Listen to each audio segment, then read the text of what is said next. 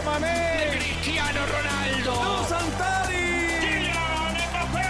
Irving el Chucky Lozano, Messi.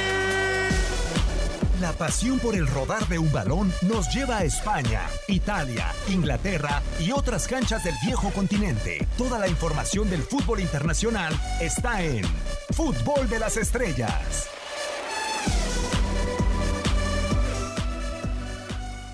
¿Cómo están? Un placer saludarlos. Bienvenidos a una nueva emisión de este podcast de fútbol de las estrellas, sea el día que sea. Eh, Nosotros por lo pronto grabamos en, día martes y tengo el honor de presentar de nueva cuenta este gran tridente me- mexicano, nacional, producto hecho en México como, como, como tal. Un servidor Diego Peña en este micrófono. Primero, uno de los indiscutibles, ya no sé si recibirlo con eh, esa canción de Luis Miguel, la incondicional. Hugo Salcedo, ¿cómo estás? Un placer saludarte. Te has chutado varios episodios por acá. ¿Cómo andas, Hugo?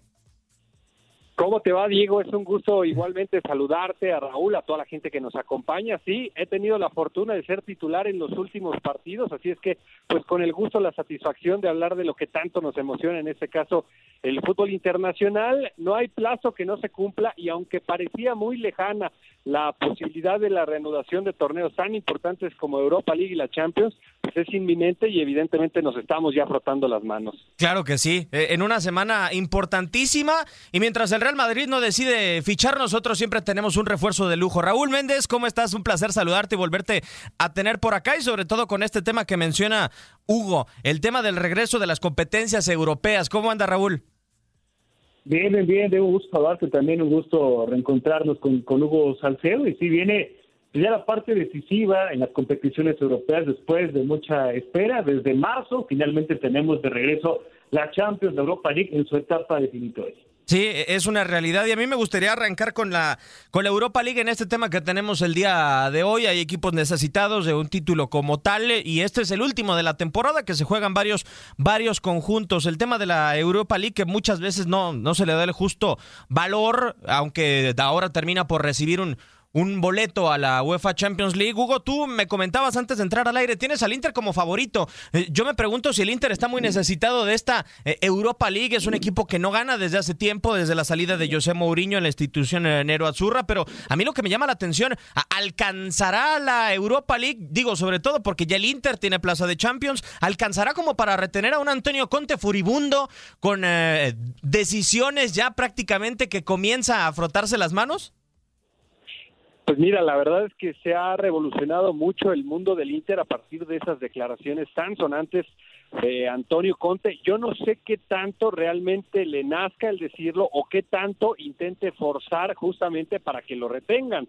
Dependerá mucho de los resultados. Yo sí lo veo como el gran favorito. Entendiendo que el Sevilla en esta competición se siente muy cómodo, entendiendo que incluso con diferentes técnicos ha conseguido levantar la Europa League, lo pondría como otro de los equipos contendientes claros y firmes a levantar el trofeo. Y al Manchester United que viene con una muy buena inercia, pero si hablo acerca de actualidad, de plantilla, de cantidad y calidad de jugadores, de lo que nos ofreció después del fútbol en la pandemia, para mí el Inter es el gran candidato, tiene una ofensiva espectacular, es increíble que en esa ofensiva en los, en los últimos partidos, Lautaro Martínez, señalado como uno de los mejores centros de los eh, centros delanteros del mundo a futuro, no haya tenido cabida, ya no tenía relevancia porque lo de Alexis fue espectacular, pero después si nos ponemos a analizar cada uno de los puestos, cada una de las posiciones, es un plantel realmente de lujo y por esa circunstancia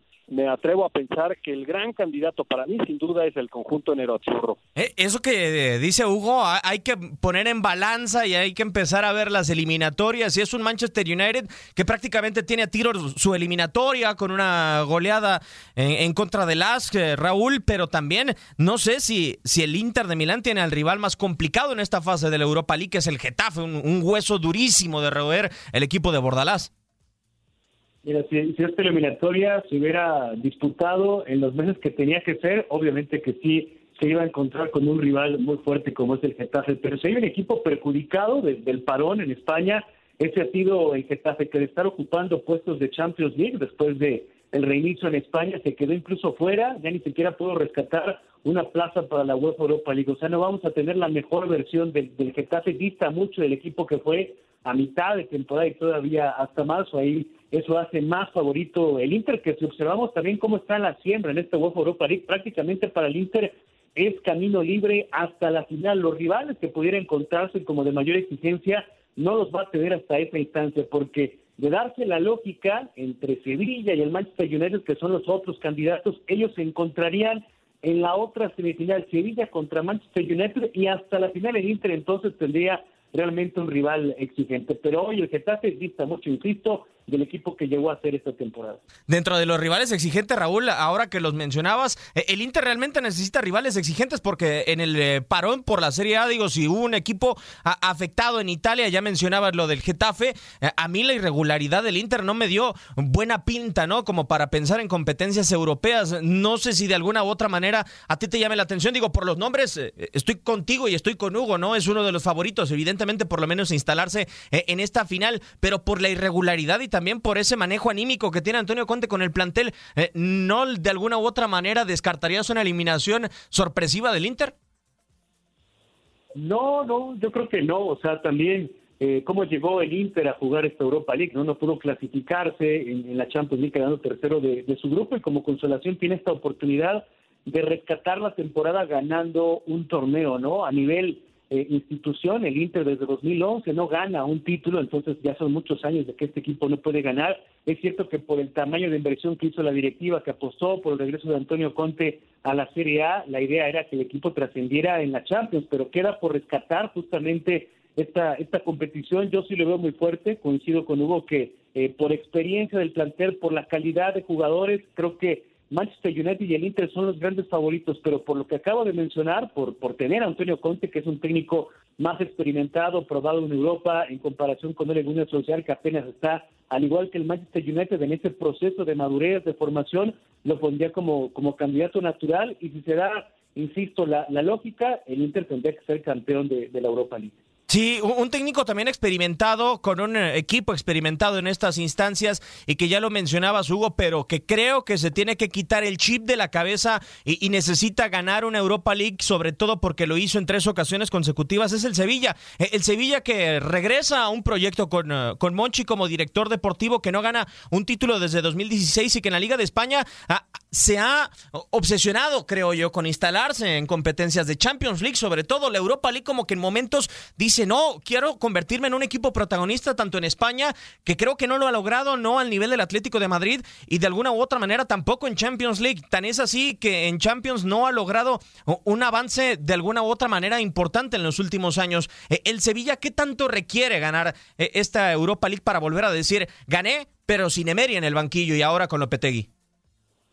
Sí, sería la confirmación de lo que se señalaba, que se siente muy cómodo en este torneo, en esta competición, que lo ha hecho consistentemente. Y ahora, bueno, pues evidentemente con algunos de los argumentos que lo ponen ahí también como uno de los favoritos. Es una escuadra que en la Liga Española mostró un muy buen funcionamiento, llamó la atención por el hecho de que en esta nueva dirección técnica se hayan adaptado tanto las circunstancias para ofrecer un buen fútbol, además de que conseguía puntos, era una escuadra vistosa, encontró en Lucas Ocampo seguramente una de sus grandes figuras, una de las incorporaciones más importantes que haya tenido cualquier equipo, si no es que la más en la Liga de las Estrellas, será fundamental que el guardameta Baklich esté en la portería, porque sabemos sufrió un esguince de rodilla y ya no pudo estar en esos últimos cuatro partidos. La información que hoy se entrega es que parece que se está haciendo absolutamente todo lo necesario para que pueda jugar esos partidos y para mí sí sería determinante si juega o no juega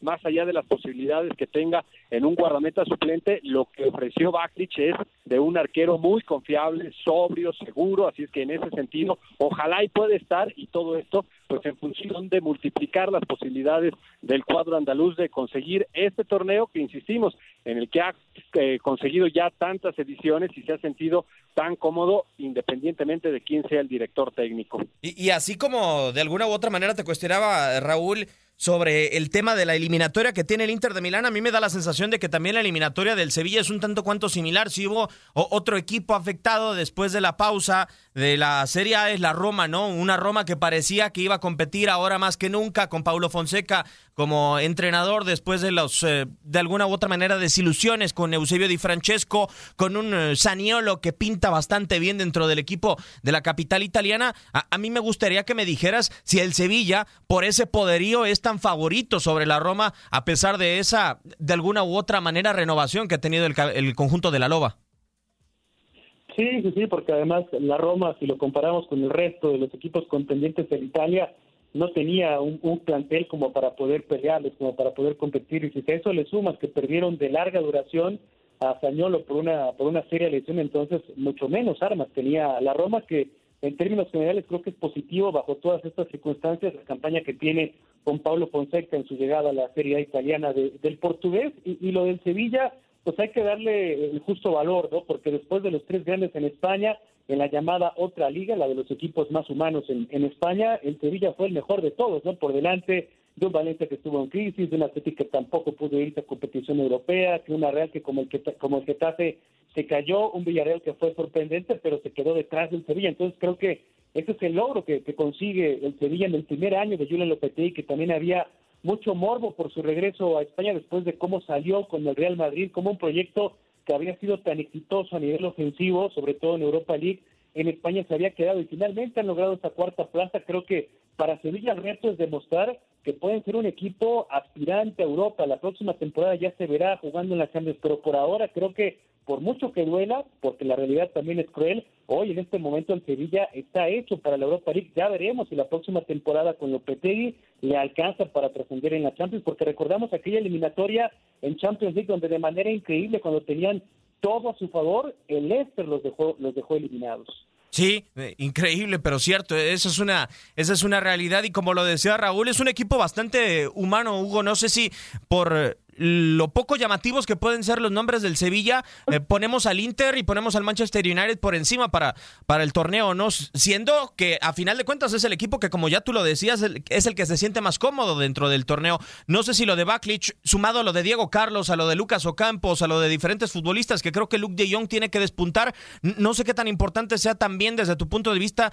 así como lo del arquero, lo del holandés en la parte delantera, para que este Sevilla pueda aspirar a ganar la, la Europa League después de cuatro años años.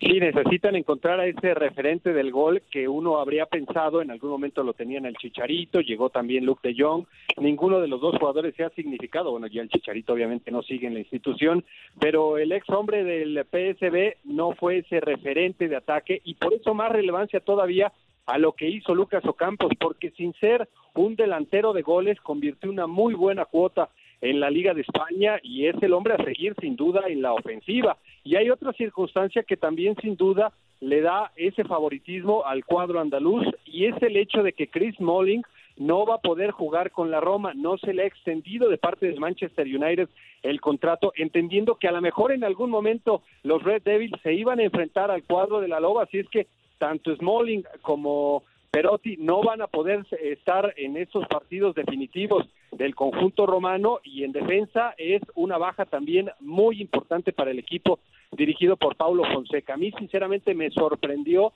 me agradó demasiado el nivel que ofreció el exjugador del Manchester United en zona defensiva. Yo tenía muchas dudas acerca de cómo podía rendir en una liga tan competitiva y en donde normalmente se exige de manera muy puntual el trabajo excelente de la zona defensiva, lo hizo de manera sensacional, no solamente correspondió al nivel, además fue uno de los líderes, uno de los jugadores que claramente levantaba la mano en ese sentido, así es que esa baja también yo la pondría como una circunstancia para el análisis en donde me termina entregando nuevamente al Sevilla como el gran favorito en esta eliminatoria. Y, para el análisis, eh, Raúl, también así como hablaba de un hombre del Manchester United, ahora Hugo, eh, Alexis Sánchez puede ser factor para que el Inter eh, levante la, Europa League o desde tu punto de vista es un hombre más en el conjunto Azzurro porque también eh, vivió circunstancias similares, ¿no? El estira y afloja a final de cuentas con el Manchester United y se terminan quedando con él de manera definitiva en las últimas horas. El chileno puede ser ese factor que marque diferencia, digo, porque en el United hay futbolistas que marcan diferencia y a final de cuentas también eh, el caso de Lautaro Martínez y todas las distracciones que han llamado mucho la atención, sobre todo con el caso del Barcelona, como que no convencen a la afición del Inter de Milán y el que parece que en las últimas horas se ha convertido en el referente del conjunto de Antonio Conte ha sido el chileno. No, no lo creo. Yo creo que la dupla ofensiva está ya definida en el Inter de Milán. Son Lukaku y Lautaro Martínez. Alexis Sánchez juega cuando alguno de los dos está lesionado, alguna eventualidad, alguna situación extraordinaria donde el Inter necesita ser más ofensivo solamente en esas circunstancias pueden considerar a Alexis Sánchez, pero de lo contrario, tiene un rol muy secundario el chileno, no ha sido ese futbolista que esperaban en el Inter, Antonio Conte lo trató de, rescatar, pero realmente no ha sido solución el futbolista chileno que tendrá que pensar también qué va a pasar con, con su futuro, ¿no? Porque parte del salario que devenga todavía se lo sigue pagando el Manchester United, entonces yo no lo veo en este momento como solución. Alexis Sánchez quizá, insisto, bajo una eventualidad pueda tener minutos y la oportunidad de demostrar que puede ser protagonista en este Inter, pero de entrada él tiene que asumir que cuenta con un papel secundario. Está muy por detrás en este momento de esa dupla de Lukaku y, y Lautaro. Y, ahora, si les parece, vamos a la, a la Champions League como tal, el torneo que nos ocupa muchas veces todos los reflectores. Y me pregunto, Hugo,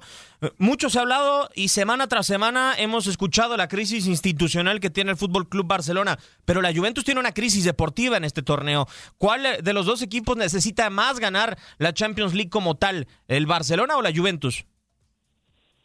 Pues mira, si consideramos el hecho de que el cuadro de la Juventus recientemente se coronó en la Serie A y eso pues evidentemente le pone una estrella más a lo que recientemente ha sucedido en el ámbito local, pero en el ámbito internacional no han podido trascender con esas finales perdidas. El hecho de que lo hayan llevado a Cristiano Ronaldo, pues no tiene otro objetivo que ganar justamente el trofeo en el que CR7 se ha sentido tan cómodo, así es que yo pensaría que evidentemente estos dos equipos, porque desde el arranque de cada una de las campañas tienen necesariamente que ser considerados favoritos, aspirantes, contendientes, pero por el hecho de lo que ha sucedido en tiempo reciente con el conjunto de la Juventus, haberlo llevado a Cristiano Ronaldo para ganar este torneo, para mí es sin duda el cuadro de la vecchia señora del calcio, el que más urgido está de ganarla, de levantarla, de volver a trascender en Europa, porque insisto, lo ha hecho consistentemente en el fútbol de la Serie A, pero ahora necesitan recuperar ese puesto de privilegio que durante tantos años tenían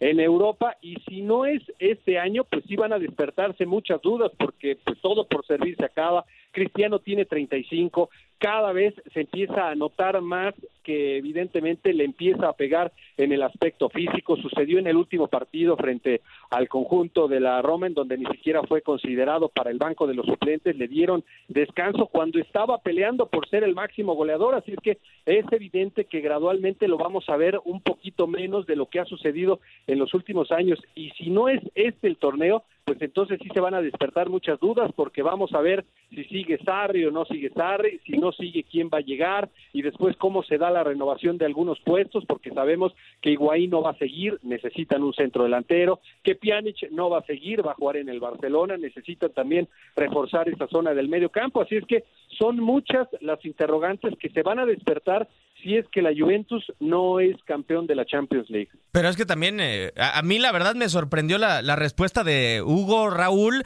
eh, y también eh, la Juventus han pasado muchas figuras y parece que el equipo está embrujado, ¿no? Porque no es la primera figura que desfila por la Juve, quizá Cristiano Ronaldo y se va sin un título, cierto, quizá ha sido el mejor fichaje en muchísimo tiempo para el equipo bianconero, pero el Barcelona no sé si da esa sensación de que ni siquiera la Champions puede arreglar lo que está sucediendo en el Fútbol Club Barcelona y que por eso Hugo se decanta porque la Juventus lo necesita más del título, porque la Juventus quizás se aliviaría un poco más con la orejona y ni siquiera eso podría apagar el fuego en el Fútbol Club Barcelona. Es que fue muy claro, muy claro Messi después de que se les fue la liga en España, después obviamente que quiso suavizar las declaraciones, pero ya ya lo había dicho, ¿no? Jugando como está el Barcelona, difícilmente va a poder superar su eliminatoria contra el Nápoles. Ya no pensemos en volver a ganar, en volver a ganar la Champions. Y es que no es por ser pesimistas, pero en el escenario actual del Barcelona, como cerró la liga, como está jugando, realmente no hay manera de, pensar que este equipo se va a transformar de forma extraordinaria los próximos días para enracharse y levantarse y ganar eh, el título europeo, que aunque lo consiguiera, que insisto, para mí me parece muy remoto, a pesar de que tiene a mejor futbolista a, su disposición, lo, veo muy complicado porque lo del Barcelona es algo más profundo, es algo más amplio que una temporada, un título europeo quizá no lo salva desde la gestión de, de Bartomeu, a nivel deportivo también cómo se ha manejado, una plantilla que también se ha hecho veterana y además reducida porque en ese equilibrio financiero que se exige con un presupuesto, el Barça pues prácticamente lo tiene al tope con, con un plantel, insisto, limitado en cuanto al número porque a muchos futbolistas se les paga un salario demasiado alto que difícilmente ganarían en otras instituciones, sobre todo en este momento de su carrera. Y si hablamos justamente de equipos que están con esa necesidad aún mayor que la del Barcelona por ganar Europa, es indiscutiblemente la Juventus, porque de los grandes equipos de la oligarquía europea, la Juventus es un equipo que solamente ha ganado dos Champions en toda su historia, siete finales perdidas. No hay otro club que haya perdido más finales en Europa históricamente como la Juventus. Y la única o la última Champions que ganó fue hace 24 años. O sea que si hablamos obviamente de deudas, la del Juventus es totalmente superior a la del Barcelona, no hay comparación.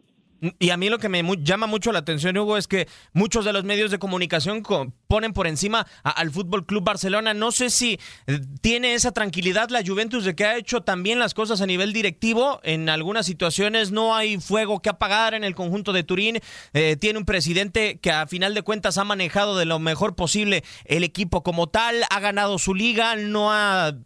tenido desbandadas, si lo queremos llamar así, porque si, si algo ha distinguido al Barcelona en los últimos años, es cierto, se ha hecho dueño de la liga y solamente el Real Madrid o el Atlético se le han cruzado, pero ha tenido bandazos el equipo de, de la ciudad condal. A, mí es lo que me da la sensación de que deja tranquilos a todos, ¿no? O sea, de que la Juventus, cierto, tiene una gran deuda, pero ha hecho lo que ha podido y no le ha alcanzado y ha estado en dos finales contra dos monstruos. No sé si a final de cuentas a la Juventus como tal eh, se le perdona por ese hecho, ¿no? De que cuando se ha cruzado con grandes equipos, de alguna u otra manera se le ha perdonado, pero perder en contra de Lyon, yo creo que se llevaría muchos reflectores ahora con la Juventus y sería un fracaso tan grande como perder una final. Sí, de acuerdo. Si en esta eliminatoria no pudiera avanzar el equipo de Sarri, pues evidentemente no sería más que sumarle más críticas a lo que recientemente hemos visto y a lo que recientemente hemos señalado. Es un equipo que depende en gran medida de la calidad individual este fútbol post pandemia que nos ofreció el cuadro de la Juve era depender de manera casi exclusiva lo que hiciera Cristiano Ronaldo, lo que hiciera Dybala, que por cierto fue distinguido como el mejor jugador, el MVP de la temporada en el calcio, lo que hicieran algunos otros jugadores que tienen un talento excepcional pero que a partir de esas circunstancias se construían la mayor parte de los resultados. Desde la dirección técnica difícilmente se podía revertir algún resultado contra el rival que ustedes me digan, así es que si no lograran avanzar en esa eliminatoria, pues habría un señalado y habría un hombre que difícilmente podría seguir, creo yo, para la siguiente campaña, que es justamente Mauricio Sarri. Pero en ese sentido, pues sí queda claro que los proyectos son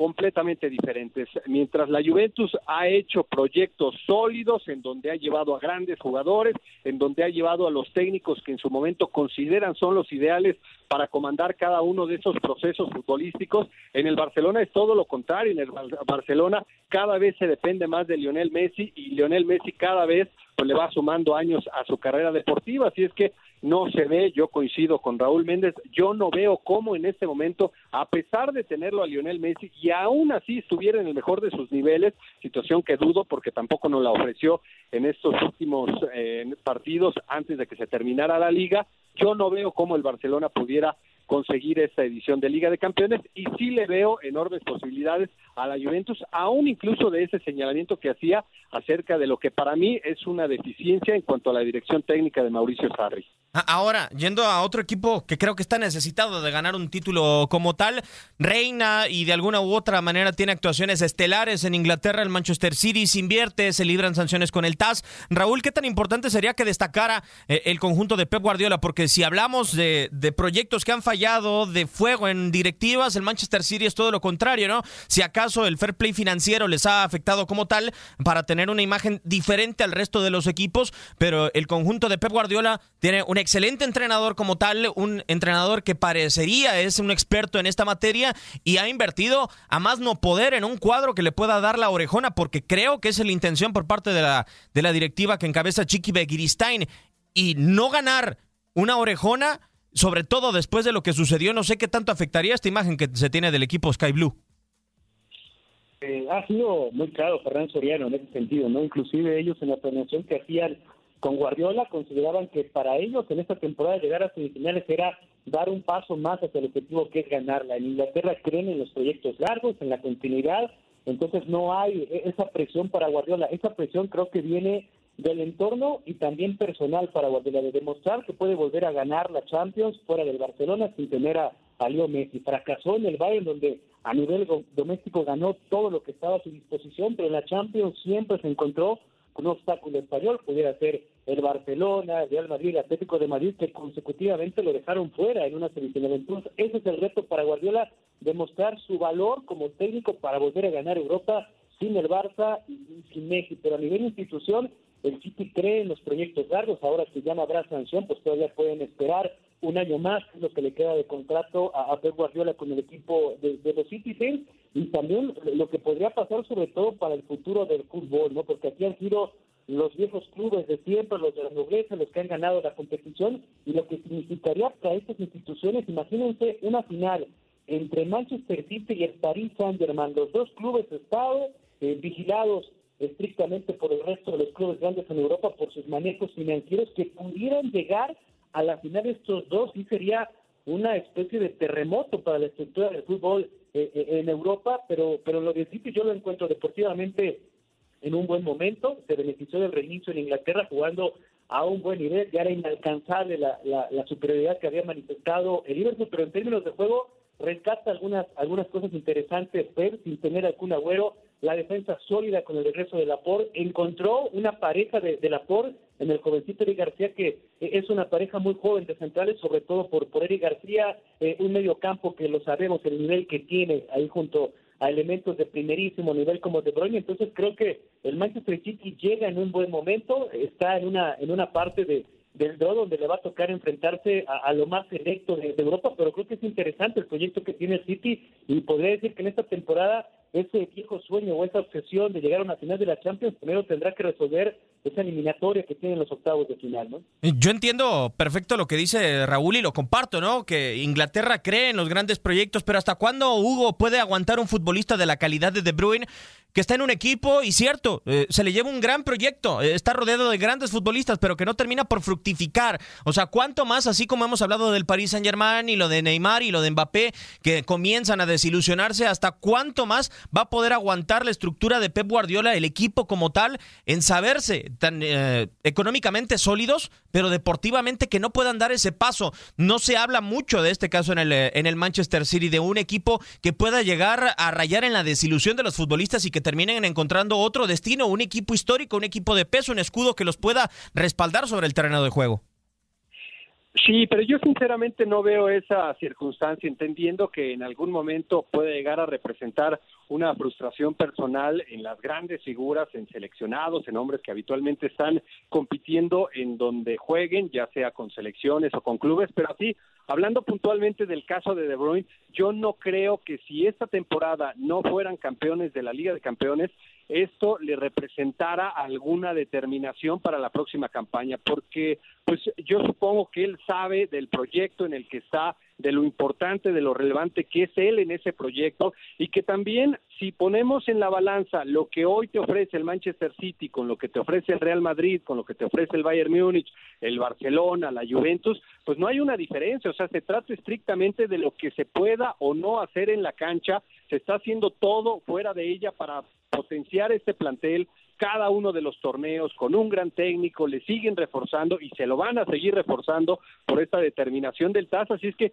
yo no creo que ningún jugador del Manchester City, si no se lograra el título de la Orejona en esta campaña, pudiera ser motivo como para que determinara abandonar la institución. Sinceramente no lo veo. Ahora, el eh, último equipo que creo que sí necesita ganar, sobre todo por, no por convicción, sino por un trabajo que hay detrás por tiempo invertido, por ocho largos años. Diego Pablo Simeone con el Atlético de Madrid, Raúl, y sobre todo por la llave en la que se ha instalado. Si poníamos al Inter de Milán como favorito para llegar a una final ya en este espacio y también al aire hemos compartido la misma percepción de que el equipo colchonero es favorito, pero me pregunto cómo se sentirá el equipo de Simeone eh, siendo favorito, pensándose y sabiéndose que ante los ojos del mundo entero tiene posibilidad de, de llegar a una final, que se ha quitado ese manto de protección, de saberse que ante otros equipos de mayor jerarquía es el equipo que puede replegar, es el equipo que puede estar tranquilo, que no tiene que llevar el hilo del partido. Y, y me pregunto qué tan necesitado está, sobre todo para esa consolidación del proyecto de Simeone,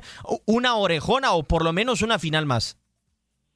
El proyecto de, Simeone es incuestionable, pase lo que pase en Champions, pase lo que pase en el futuro, Simeone es el Atlético de Madrid y, viceversa, ¿no? Por lo que pase en esta edición de Champions no cambiará lo que significa el Cholo para esa institución, porque una transformación total, las temporadas consecutivas que llevan jugando Champions desde que llegó el Cholo, y es cierto que para el propio Simeone, para el club, lo único que les hace falta es ganar la Champions, pero este equipo desde su historia misma va ligado con, con la tragedia, con el sufrimiento, cómo perdió esas tres finales de Champions, una en los últimos minutos por aquel error de, del papá de Pepe Reina, se tuvo que jugar un partido adicional contra el Bayern en el 74 y cómo la perdió, la del 2014 en Lisboa, segundos de la gloria y aparece Ramos, después dos años más tarde la vuelve a perder, pero ahora en penales, o sea, ha sido de sufrimiento para el Atlético, si encontramos un ganador del sorteo en la Champions, ese fue el Atlético de Madrid, porque le hallaron el camino, no enfrentará a ningún campeón hasta que llegue a la final, si es que logra avanzar, y creo que esa es la gran oportunidad.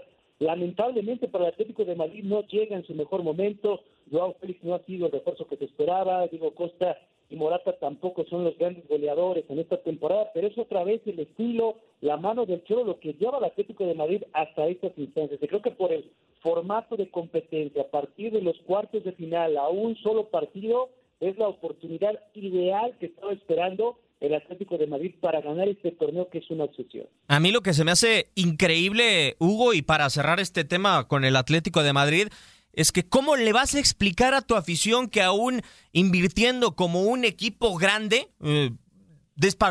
despilfarrando dinero y quizá invirtiendo por un joven de 19 años 126 millones de euros, yendo a buscar a un lateral de la calidad de Kieran Trippier, ¿cómo le explicas a tu afición que aún armando un gran plantel no le da para ganar la Champions League? Va a ser muy difícil, sin duda que va a ser difícil, porque además pues coincido plenamente que si hay un equipo que en este formato se pueda sentir favorecido, es justamente el cuadro colchonero que no tiene gol. Ese para mí ha sido el señalamiento a lo largo de esta campaña por lo que ha dejado de hacer jugadores como Diego Costa, lo que se señalaba de Morata. En el caso de Joao Félix, pues me parece que en algún momento incluso se está confundiendo la posición y las condiciones, lo que le debe de ofrecer, porque no es un goleador, aunque se pagó semejante cantidad, no es un goleador, no va a dar nunca esa cuota alta de goles que sí te podrían dar algunos otros jugadores. Así es que a pesar de esa circunstancia, a pesar de esa falta de gol, pues sabemos que el cuadro colchonero en estos partidos, todos y cada uno, los va a plantear a ganar 1-0, como sea con un gol de cualquiera de esos atacantes, con un gol en la pelota detenida, en donde también se hace muy fuerte, a eso va a jugar el cuadro colchonero, ahí se va a intentar hacer fuerte, va a buscar finalmente levantar la orejona, porque de lo contrario sí va a ser un muy duro golpe si otra vez y considerando que se trata de la mayor inversión en la historia de la institución, no levantan este trofeo y esto sumado pues evidentemente al hecho de que tanto en la Copa del Rey como en la Liga tampoco pudieron sumar ninguna conquista en esta temporada. Sí, y que sería muy doloroso para el Cholo Simeone irse en blanco, que por cierto es el estratega mejor pagado en el planeta. Así las necesidades, los diferentes equipos que están eh, necesitados, valga la redundancia, de poder conquistar un título de la UEFA que regresarán en las próximas horas en la señal de TUDN Radio. Nos tenemos que despedir agradeciéndoles a todos por su atención. Raúl, como siempre lo sabes, un enorme placer tenerte por acá y poder compartir espacio y micrófono. Es justo, Diego, Hugo, un fuerte abrazo para todos y muchas gracias. Hugo, muchísimas gracias. El eh, incondicional, uno de los que más ha aparecido por este espacio. Muchísimas gracias, Hugo. Con la esperanza de que así siga siendo, les envío un fuerte abrazo a Raúl, a ti y por supuesto a toda la gente y ya estaremos reencontrándonos para hablar de todas estas eliminatorias pendientes. Finalmente el fútbol nos está pagando con todo esto. Sí, afortunadamente, después de la suspensión de las diferentes ligas. Y bueno, será un mes en el que platiquemos mucho de la UEFA Champions League y de la Europa League. Un servidor Diego Peña le da las gracias en cualquiera de las plataformas. Escúchenos, sin importar la hora, el lugar y tampoco el día. Le damos las gracias. Esto ha sido el podcast en una nueva emisión de Fútbol de las Estrellas.